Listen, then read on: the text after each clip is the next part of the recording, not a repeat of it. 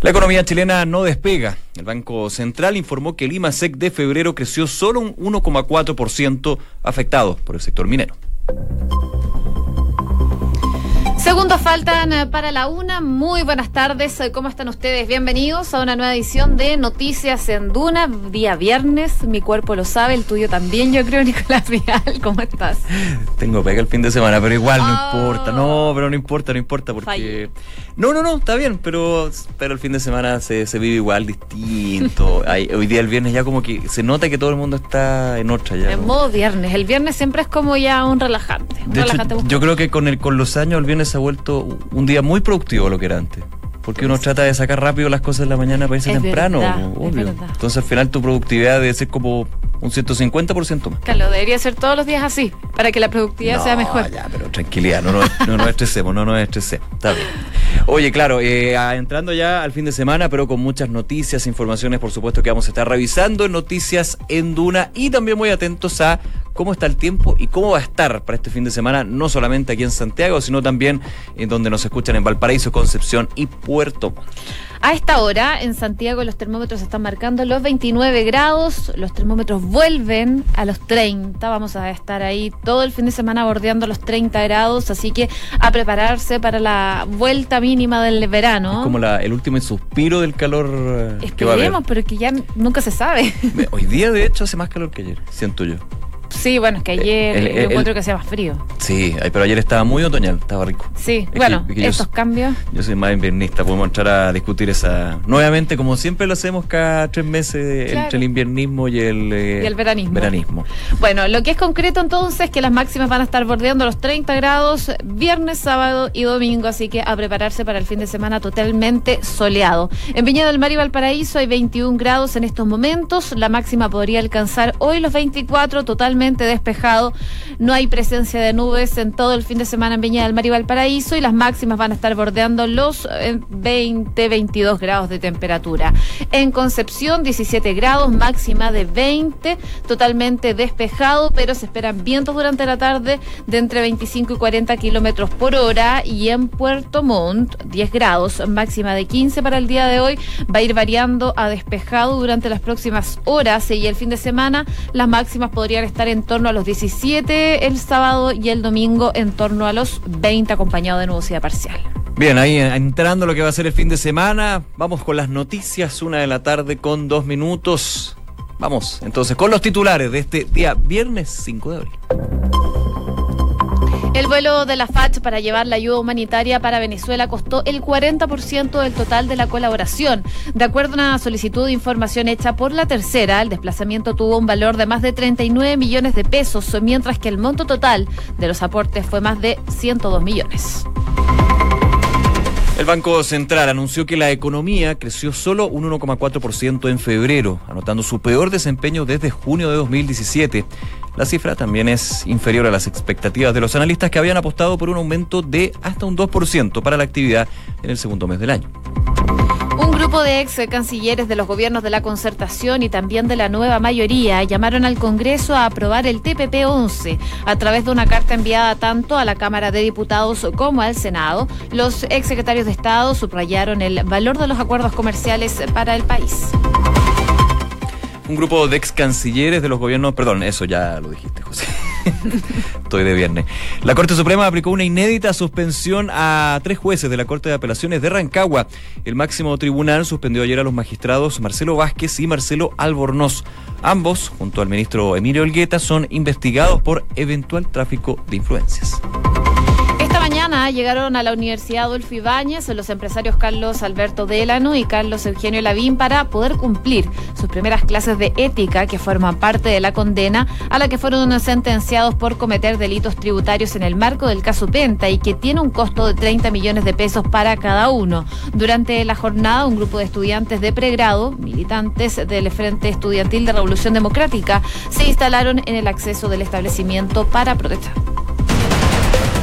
Theresa May le pidió a la Unión Europea retrasar la fecha del Brexit hasta el 30 de junio. La primera ministra del Reino Unido hizo el pedido formal en una carta enviada el viernes al presidente del Consejo Europeo, Donald Tusk. Donald Trump suavizó la idea de cerrar la frontera con México, pero amenazó con aranceles de 25% a la importación de vehículos. El presidente aseguró que si México no logra controlar el flujo, el flujo digo, de inmigrantes indocumentados y narcotraficantes en la frontera, vamos a poner aranceles a los autos que lleguen a Estados Unidos. Juan Guaidó llamó a los jóvenes a participar de las protestas en contra del gobierno de Nicolás Maduro este sábado en Venezuela. Vayamos a las calles y ni por un segundo nos acostumbremos a vivir de esta manera, dijo el presidente encargado en relación a los constantes apagones, la represión y la crisis económica en ese país. La selección sub-17 se medirá esta tarde ante Perú en la última parte del hexagonal final del sudamericano de la categoría. Los dirigidos por Hernán Caputo marchan primeros a la tabla y necesitan una victoria para afianzar su camino para el Mundial de la categoría que se va a jugar en Brasil en noviembre de este año. Y el diario The Sun afirmó que el Paris Saint-Germain este es el destino más probable de Alexis Sánchez. De esta manera, la prensa británica aseguró que el tocopillano podría arribar al elenco francés ante la eventual salida de Neymar y Kylian Mbappé. Una con cinco minutos, entramos en detalle de las principales noticias del ámbito nacional. Partimos con esta información que dio esta mañana el Banco Central, que publicó el día de hoy el indicador mensual de actividad económica, más conocido como el IMASEC, que mide el desempeño de la economía chilena. En detalle, este creció solo como un 1,4%. En comparación con igual mes del año anterior, el registro es uno de los más bajos de los últimos dos años, 0,7% en junio del año 2017, tal como muestran entonces los números. claro, eh, no hay despegue aún de la economía. Sin embargo, el Banco Central llama a, no llama directamente, pero sí con los datos eh, que entrega, llama a ir más allá de la cifra. ¿En qué sentido? El sector no minero, recordemos que el IMASEC se, mide de, mide de hace dos años aproximadamente en minero y no minero. Y el minero, claro, es un componente muy importante, eh, pero no el prioritario, no el mayoritario más bien de lo que es la economía en general. Sí, la exportación es con el cobre, evidentemente. El eh, IMASEC minero, de hecho, cayó un 7,8% y se debe en gran medida a febrero, era una cifra esperada por el invierno altiplánico. Recordemos las emergencias eh, que se vivieron justamente aluviones en eh, zonas como Antofagasta, la región de Tarapacá, Arica, etcétera, y donde específicamente habían eh, yacimientos mineros. Por ejemplo, Chuquicamata estuvo cerrado temporalmente durante dos, tres días y con una producción de mineral, extracción y producción de mineral que gradualmente tuvo que ir restableciéndose. Entonces, efectivamente, esos dos, tres, cuatro días te pegan duro entonces al final de mes y era esperable entonces que llegáramos a un sector minero que cayera 7,8%. Sin embargo, eh, esto ha sido la tendencia de los últimos meses y eso es lo que preocupa, que aún no hay una nueva reactivación de la minería que el año anterior, de hecho el primer semestre,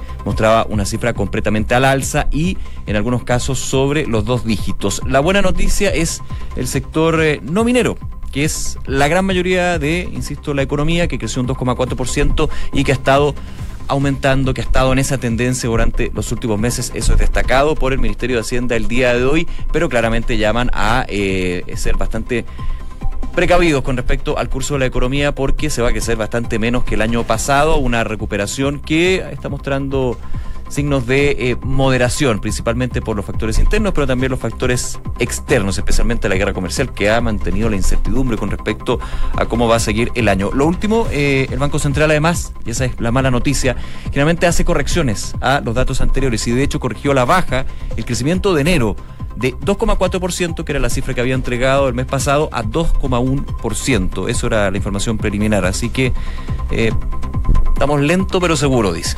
Bueno, habló el ministro de Hacienda, Felipe Larraín, como tú decías antes, y bueno, es habitual que hable cuando salen estas cifras. Eh, lo que él dijo durante esta mañana es que este IMASEC finalmente confirma lo que han dicho siempre, que eh, lograr un buen crecimiento no está garantizado, por lo tanto dice hay que seguir trabajando arduamente en ese objetivo para que em, sea clave entonces esta situación, seguir creciendo, y para eso dice también ya su alusión a las reformas pro crecimiento como la modernización tributaria que vuelve entonces a surgir tras estas cifras del IMASEC. Em, ya lo dijo el propio presidente del Banco Central, la incertidumbre en modernización tributaria afecta negativamente a la economía y fue lo que recalcó el día de hoy el ministro de Hacienda, Felipe Larraín. El jefe de Finanzas Públicas también eh, explicó que el registro de febrero, más débil de lo esperado, se dio fundamentalmente por el sector minero, como tú explicabas anteriormente, Nico. Así que son las reacciones que se dieron el día de hoy en cuanto a las cifras del IMASEC, esta baja cifra de 1,4% en febrero. Una de la tarde con nueve minutos. Escuchas Noticias en Duna con Josefina Stavrakopoulos y Nicolás Vial. Oye, hay informaciones que han estado emanando de las Fuerzas Armadas. Las Fuerzas Armadas. Ayer comentábamos lo que fue esta cifra que se conoció por parte de parlamentarios con respecto a los miles de millones de pesos que se han eh, utilizado en las tres ramas de las Fuerzas Armadas para ceremonias. Eso es un tema.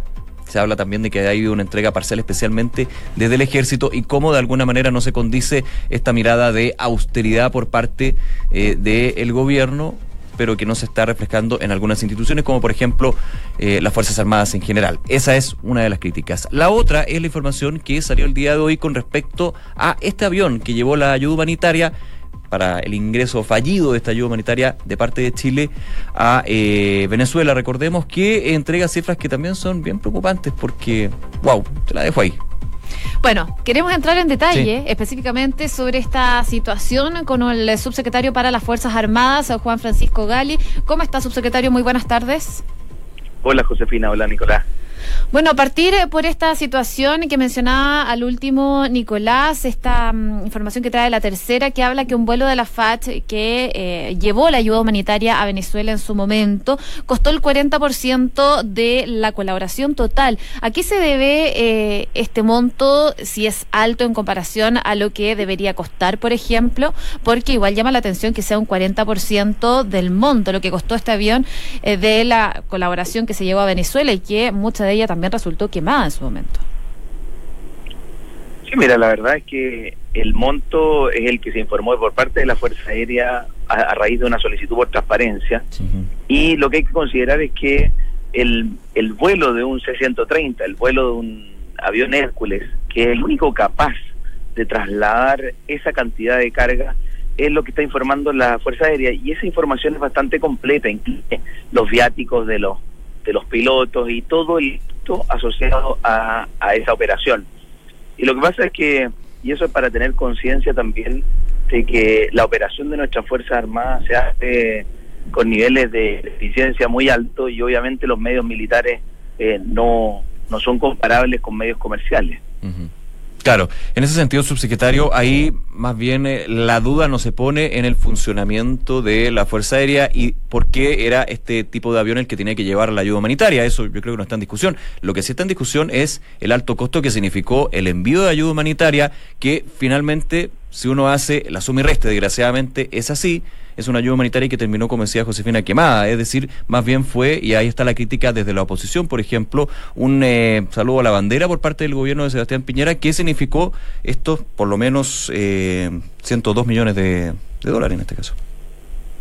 Mire, en mi opinión, la defensa de los derechos humanos que hace el presidente Sebastián Piñera y el llevar ayuda humanitaria a un pueblo que está altamente necesitado, como el pueblo venezolano, nunca va a ser un saludo a la bandera todo lo contrario, el compromiso que ha mostrado el presidente Piñera con los derechos humanos en Venezuela, creo que encomiable y deberíamos estar todos los chilenos detrás de él en esta tarea.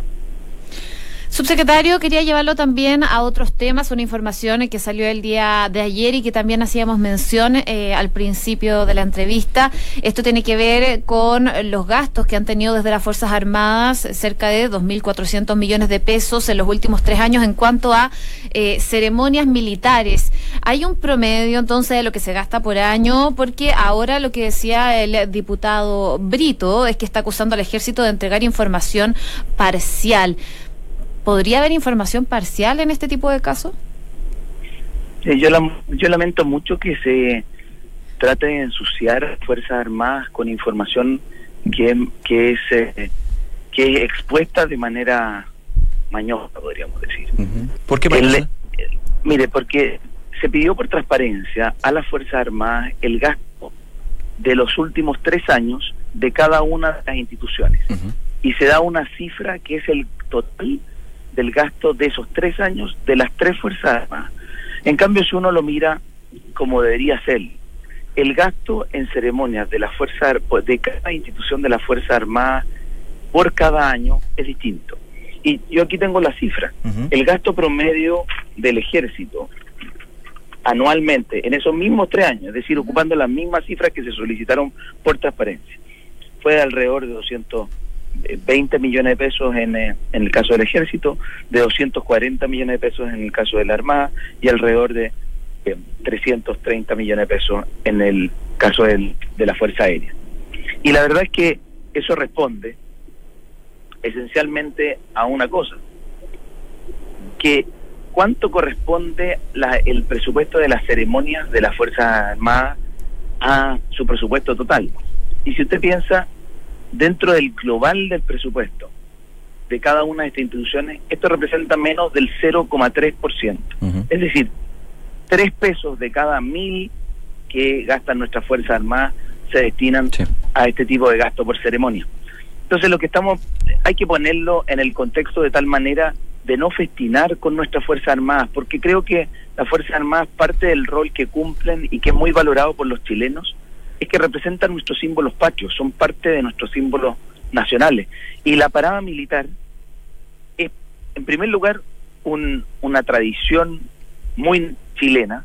Y en segundo lugar una demostración de la capacidad que tienen nuestras Fuerzas Armadas, es una demostración de el nivel de alistamiento que tienen nuestros militares y que se da cuenta una vez al año en, eh, en, el, en la elipse del Parque O'Higgins, donde desfilan todas nuestras Fuerzas Armadas. Subsecretario pero, perdón, en, ese sentido, claro, yo creo que la parada militar no hay mucha discusión, efectivamente hay que mostrar, ya es una tradición republicana y va a costar lo que tenga que costar, evidentemente. Pero yo recuerdo que cuando vamos a otro tipo de ceremonias, por ejemplo, el cambio de mando de la FACHE, de la Fuerza Aérea, el mismo presidente de la República, Sebastián Piñera, y el ministro de Defensa hicieron un llamado de atención, no hicieron una crítica, pero sí un llamado de atención y en su minuto pidieron más información a eh, la rama de la Fuerza Armada justamente para justificar lo que eran los millones de pesos gastados en una ceremonia de cambio de mando. Así es, y el presidente ha dictado ya dos instructivos de austeridad, no solo para las Fuerzas Armadas, para todo el sector público, para que ocupemos los recursos públicos lo más eficientemente posible. Y las Fuerzas Armadas acogieron ese llamado al presidente y obviamente, y lo que hemos dado cuenta en las ceremonias que han seguido ese cambio de mando, estas han sido más austeras. Pero ese llamado fue acogido por las Fuerzas Armadas y no implica, porque eso pareciera lo que se está eh, ya, llamando a hacer con, con este tipo de denuncias, es que terminemos con todas las ceremonias militares. Bien, subsecretario de las Fuerzas Armadas, Juan Francisco Gali, le damos las gracias por haber conversado con nosotros en Noticias en Duna. Que tengan muy buenas tardes. Muchas gracias, Josefina. Gracias, subsecretario. Que esté muy bien. Buenas tardes. Bueno, una... Eh, no, solo por mencionar que, em, bueno, durante la mañana llegó hasta la Corte Marcial el comandante de la Primera Brigada eh, acorazada eh, del Ejército, Alejandro Villagra, general de brigada de la institución castrense, todo esto en el marco del fraude en el Ejército. Así que em, declaró durante esta mañana ante la ministra Romy Radenford por esta arista que hay de empresas de turismo. Claro, un tema que está dentro de lo que estamos conversando, no está directamente relacionado porque, claro, un tema es que se gaste tanto presupuesto para lo que son las ceremonias, que evidentemente ahí se puede justificar, es lo que estamos conversando con el subsecretario Gali, pueden haber críticas de un lado u otro, pero está ese tema y este es otro este es el de este es de este es el de eventuales delitos irregularidades gastos reservados dinero público que fue mal usado o sea también para dividir un poquito las aguas. Son temas que claro generan discusión pero uno está en el punto de vista judicial el otro claro ya es un tema más bien de más bien de análisis. de análisis y presupuesto una de la tarde con 18 minutos escuchas Noticias en Duna con Josefina Stavrakopoulos y Nicolás Vial Vamos a Venezuela, ¿te parece? Porque la situación está bastante complicada, al parecer cada día eh, puede ser peor. Porque ahora el gobierno de Nicolás Maduro difundió un eh, cronograma porque ella lo había anunciado, que iban a hacer este racionamiento energético por los últimos apagones, los cortes de luz que se viven en ese país. Bueno, ahora hay un cronograma específico de cómo va a funcionar este racionamiento eléctrico que se aplica en Venezuela, con excepción de Caracas y otros tres estados, según lo cual los ciudadanos se van a quedar sin luz al menos 18 horas por semana. Es lo que ha anunciado el eh, gobierno de Nicolás Maduro, el Ministerio de Energía. Eh, diseñaron este esquema que divide a 20 de los 23 estados del país petroleros en cinco sectores que en diferentes horarios entonces van a ser sometidos a un llamado plan de administración de carga que en este caso se trata de apagones diarios de aproximadamente tres horas. Una situación, por supuesto, que es eh, muy complicada, muy difícil, eh, muy difícil vivir sin luz, pero imagínate a las personas que son electrodependientes que vivían en ese país y en esos estados. Y de hecho ha escalado más allá porque el mismo presidente Nicolás Maduro ha llamado a juntar agua. Usted escuchó bien, a juntar agua.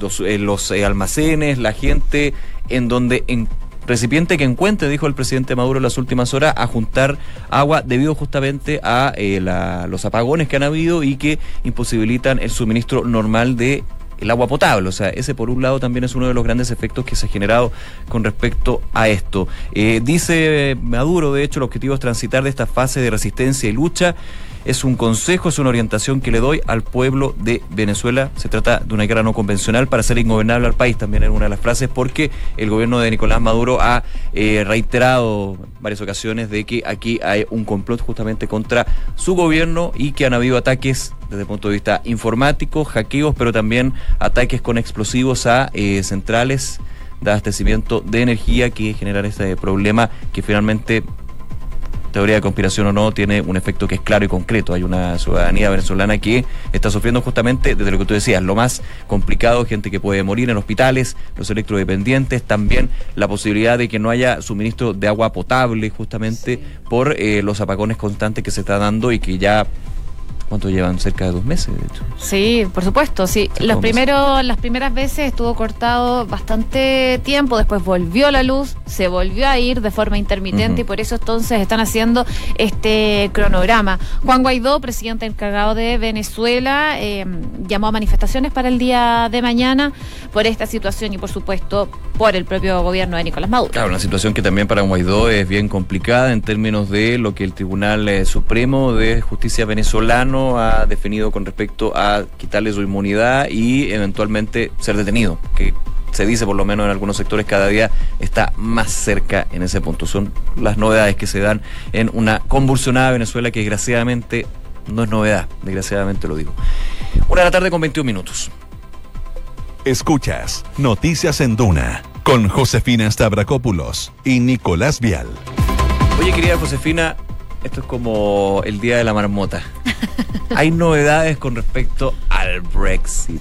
Oye, hoy día le decía a la Mónica en la mañana esto es como esas teleseries que te las alargan, te las alargan y uno ya al final no las quiere seguir viendo. Ya... Que no se puede seguir estirando.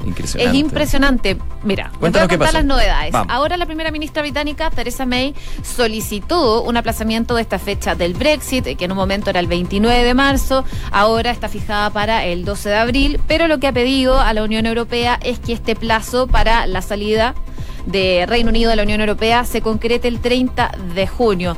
Desde el Consejo Europeo, eh, el presidente de este Consejo, Donald Tusk, quiere ya extenderlo por 12 meses y si el Parlamento británico decide finalmente la forma en que van a salir de la Unión Europea, bueno, que lo hagan en su momento, que lo hagan, pero él les quiere dar un plazo de 12 meses y ahí ver que ellos decidan en Reino Unido porque el Parlamento ya ha rechazado tres veces este acuerdo de salida que negoció Theresa May. El gran problema acá para eh, la comunidad europea son las elecciones que se vienen, porque estaría participando el Reino Unido en las elecciones de eh, la Unión Europea del conglomerado de esta comunidad bloque europeo, estaría participando un Reino Unido que se supone que no va a estar más. Entonces, justamente, y de hecho tendría alrededor de dos puestos, creo que en el Parlamento Europeo. Si es que no más. Si es que no más. Así que obviamente ha sido un divorcio muy, pero muy, pero muy, pero muy complicado, que se sigue aplazando, eh, casi como que en algún minuto uno piensa que se van a reconciliar, pero no. Pero parece que no. Bueno, y ahora Teresa May está Falta el acuerdo. De hecho, recordemos que, eh, perdón, la Cámara de los Comunes siempre eh, vota a hace votar mociones que no son vinculantes, pero son mociones. Ya han habido mociones desde segundo referéndum, rechazado acuerdo 1, acuerdo 2, no más acuerdo, eh, referéndum de nuevo no, sabe que ya votamos en contra, entonces eh, está bien complicado y ha sido muy complejo también a nivel político, porque hay eh, posiciones irreconciliables, no solamente en Reino Unido mismo, sino finalmente con los que quieren abandonar, que es el Reino Unido.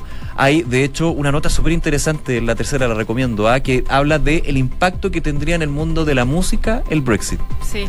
Eh, es súper bueno porque se lo, se lo, lo invito, está la edición impresa, también por supuesto la tercera.com, y habla del el efecto que tendría el, en, en, en el conglomerado de artistas que se presentan en Inglaterra, en Reino Unido, pero también van a otros países, porque claro, te cambia la situación a Danuera, los costos, qué pasa con, eh, ya no lo sé de como que existen muy poco, pero todo lo que es el tema musical en términos de regalías, de impuestos, de todo, es súper interesante. Eh, otra arista, digamos, que tendría en términos económicos este Brexit del Reino Unido. Vamos a ver qué pasa, cómo siguen las negociaciones, pero eh, al parecer eh, el plazo sería extendido. Extendido. Claro, 12 meses dicen, ya, bueno, ¿sabe qué más? Hagan lo que Yo quieran. me imagino eso como complicado, ¿sabe qué más? Ya, se, se lo, lo largo, lo largo, largo, ya, lo ya, largo. deje de molestar. Pero no me joda, pero es com- más complicado obviamente de lo mundano que nosotros lo estamos poniendo, pero se hace entender un poquito más. Una de la tarde con 25 minutos, vamos con los principales titulares entonces de este día viernes, aquí en Duna. El vuelo de la FACH para llevar la ayuda humanitaria a Venezuela costó el 40% del total de la colaboración. De acuerdo a una solicitud de información hecha por la tercera, el desplazamiento tuvo un valor de más de 39 millones de pesos, mientras que el monto total de los aportes fue de más de 202 millones. El Banco Central anunció que la economía chilena creció solo un 1,4% en febrero, anotando su peor desempeño desde junio de 2017. La cifra también es inferior a las expectativas de los expertos que habían apostado por un aumento de 2% para la actividad en el segundo mes del año. Un grupo de ex cancilleres de los gobiernos de la concertación y de la nueva mayoría llamaron al Congreso a aprobar el TPP-11. A través de una carta enviada tanto a la Cámara de Diputados como al Senado, los ex secretarios de Estado subrayaron el valor de los acuerdos comerciales para el país. Y la Corte Suprema aplicó una inédita suspensión a tres jueces de la Corte de Apelaciones de Rancagua. El máximo tribunal suspendió ayer a los magistrados Marcelo Vázquez y Marcelo Albornoz. Ambos, junto al ministro Emilio Olgueta, son investigados por eventual tráfico de influencias. Teresa May le pidió a la Unión Europea retrasar la fecha del Brexit hasta el 30 de junio. La primera ministra de Reino Unido hizo el pedido formal en una carta enviada el día de hoy al presidente del Consejo Europeo, Donald Tusk. Y el presidente Donald Trump suavizó la idea de cerrar la frontera con México, pero amenazó con aranceles de un 25% a la importación de vehículos. El mandatario aseguró que si México no logra controlar el flujo de inmigrantes indocumentados y el narcotráfico en la frontera, van a ponerle aranceles a los autos que llegan a Estados Unidos. Juan Guaidó llamó a los jóvenes a participar de las protestas en contra del gobierno de Nicolás Maduro este sábado en Venezuela. Vayamos a las calles y ni por ni un segundo nos acostumbremos a vivir de esta manera, dijo el presidente interino de ese país. Y la selección eh, sub-17 se mide esta tarde ante Perú en la última parte del hexagonal final del sudamericano de la categoría. Los dirigidos por Hernán Caputo marchan eh, primero en la tabla y necesitan una victoria para afianzar su camino para el Mundial de la categoría que se va a jugar en Brasil en noviembre de este año. El diario The Sun afirmó que el Paris Saint-Germain es el destino más probable para Alexis Sánchez. De esta manera, la prensa británica aseguró que el toco pillano podría arribar al elenco francés ante la eventual salida de Neymar y Mbappé. Oye, y solo para mencionar también en el ámbito deportivo, recordar que el domingo hay maratón. Hay maratón. La maratón de Santiago el llamado por parte de carabineros y las autoridades es a informarse porque van a haber algunos cartes de producto de esta maratón. La información completa la pueden ver en la cuenta de Twitter, por ejemplo, de la Unidad Operativa de Control de Tránsito o también de carabineros. Y toda la suerte para los que van a participar, especialmente para nuestra María José Soto. Así es. Que la va a romper. Yo lo sé.